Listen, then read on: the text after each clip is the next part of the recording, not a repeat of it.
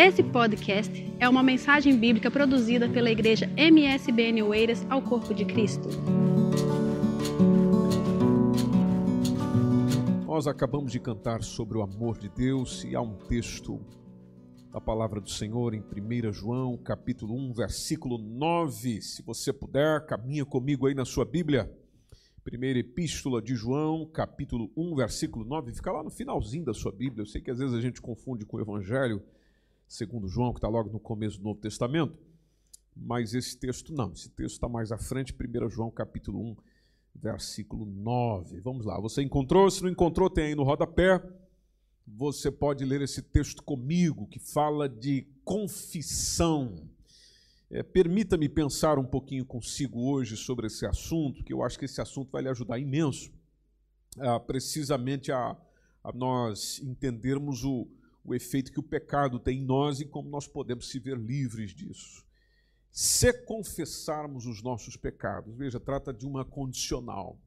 Então, se confessarmos os nossos pecados, o Senhor é fiel, o Senhor é justo para perdoar os nossos pecados. E aí tem um processo, tem uma, uma, uma continuidade disso, que é nos purificar.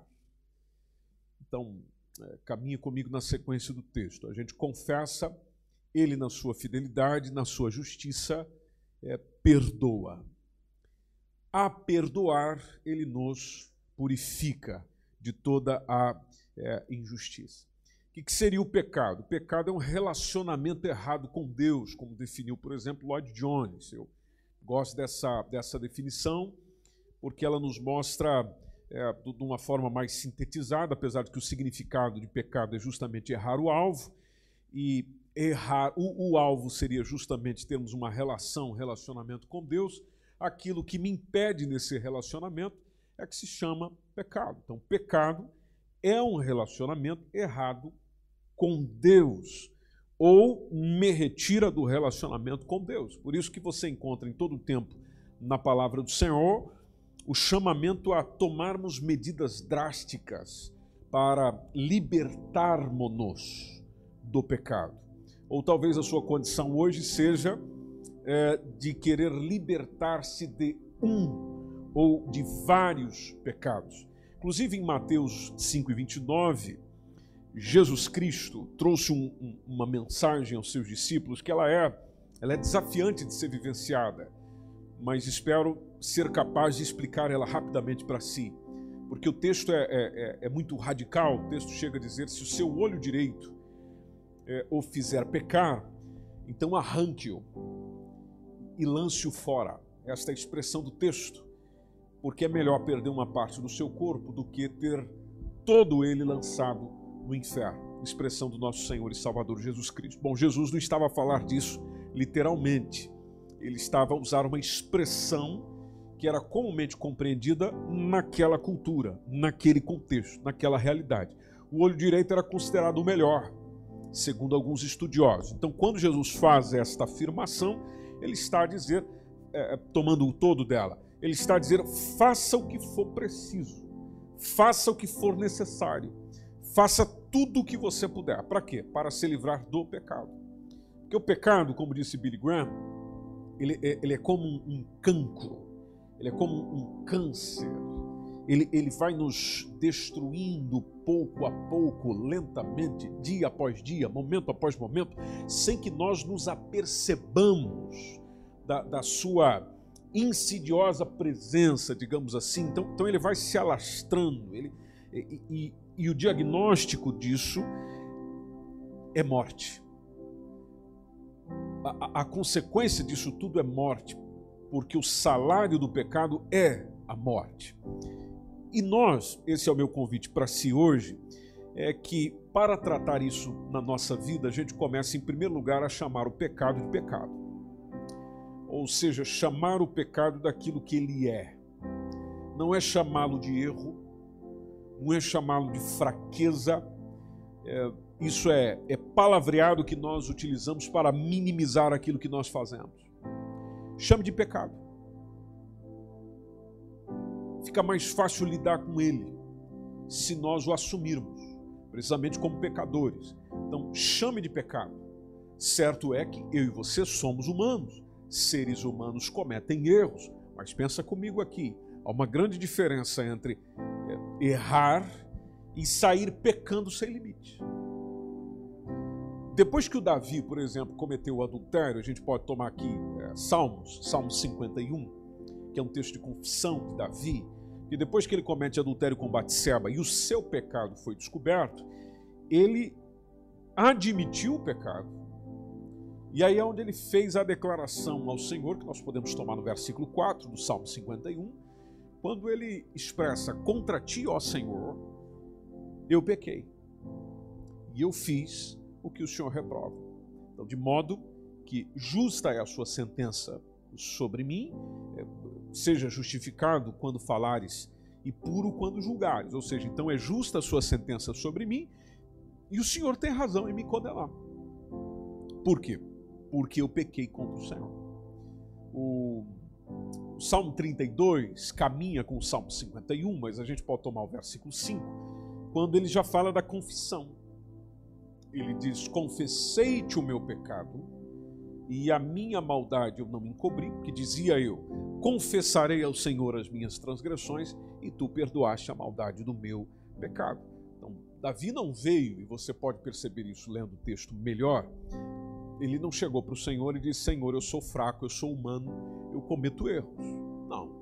Em vez disso, ele afirma que havia pecado contra Deus. Então, é isso que já a gente começa a entender o que é confissão. É isso aqui que significa, por exemplo, e inicia o processo de confessar o pecado diante do Senhor. Em primeiro lugar, eu preciso começar chamando o pecado de pecado.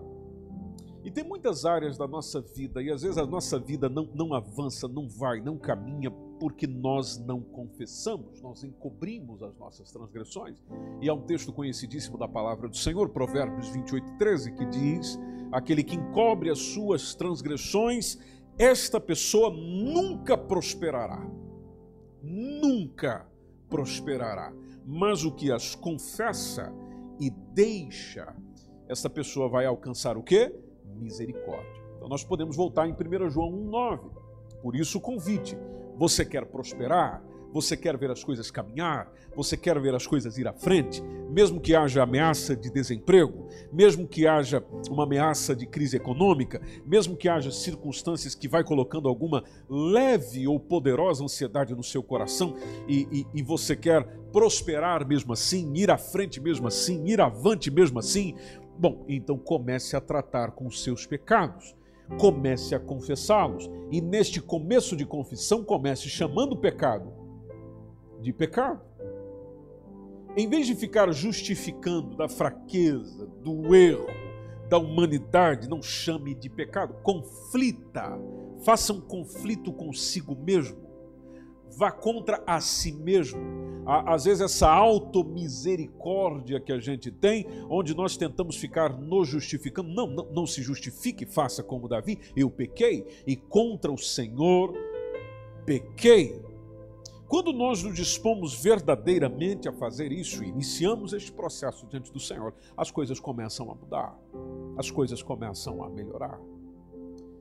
Alguém falou de que a maneira de cobrir nosso pecado é descobri-lo pela confissão. Então, o poder da confissão perante o Senhor, por exemplo, como fez Davi, é algo que nós precisamos aprender, precisamos desenvolver. Voltando a 1 João 1 e 9: se confessarmos os nossos pecados, lembre-se da condicional, se confessarmos os nossos pecados, bom, Ele é fiel, sempre foi. Por mais que eu tenha sido infiel, cometendo pecado contra ele, ele permanece fiel. Outra coisa, ele tratará com o meu pecado como deve ser tratado, porque ele é justo.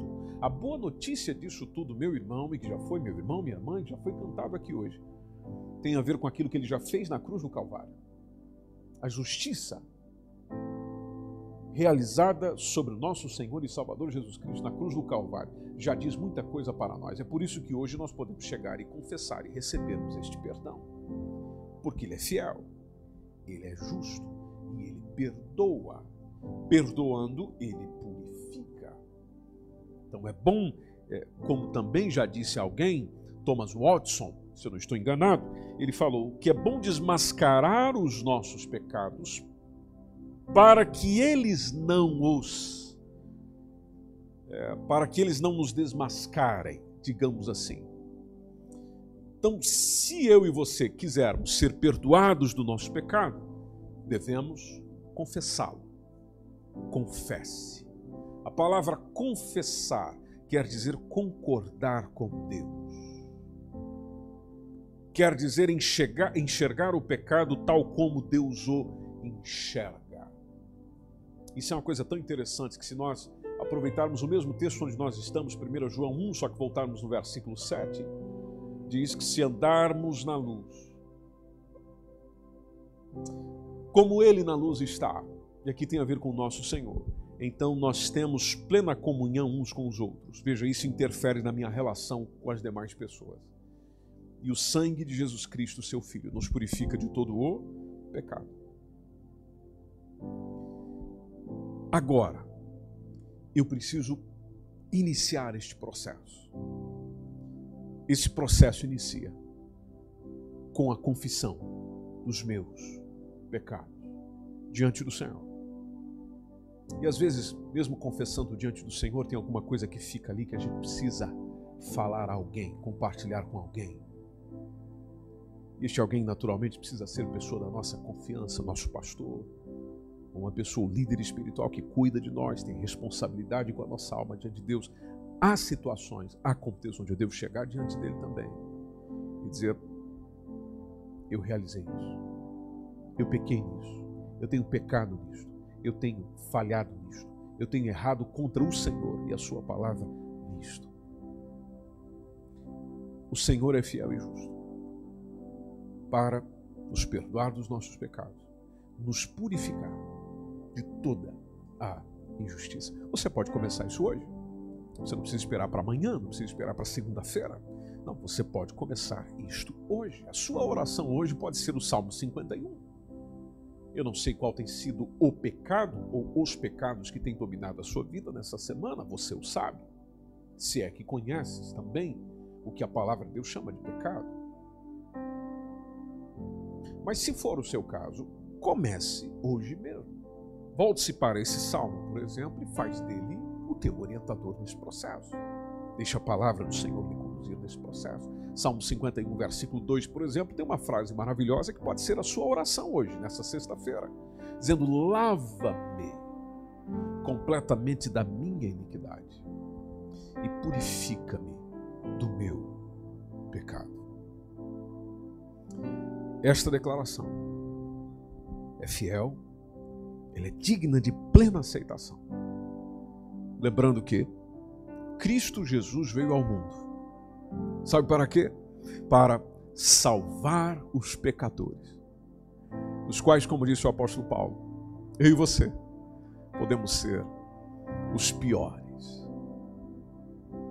Por isso, nesse tempo presente que nós estamos, Deus demonstrou a sua justiça na cruz do Calvário, a fim de que Ele sendo justo, Ele sendo justificador, nós possamos, por meio da fé que depositamos nele, receber esta justiça, receber esta justificação, receber este perdão, porque tudo aquilo que nós merecíamos foi entregue, foi depositado sobre Cristo na cruz do Calvário. Todos os pecados estavam sobre si. Toda a punição veio sobre ele. E por tudo aquilo que aconteceu com ele pela fé nele, eu e você podemos ser sarados.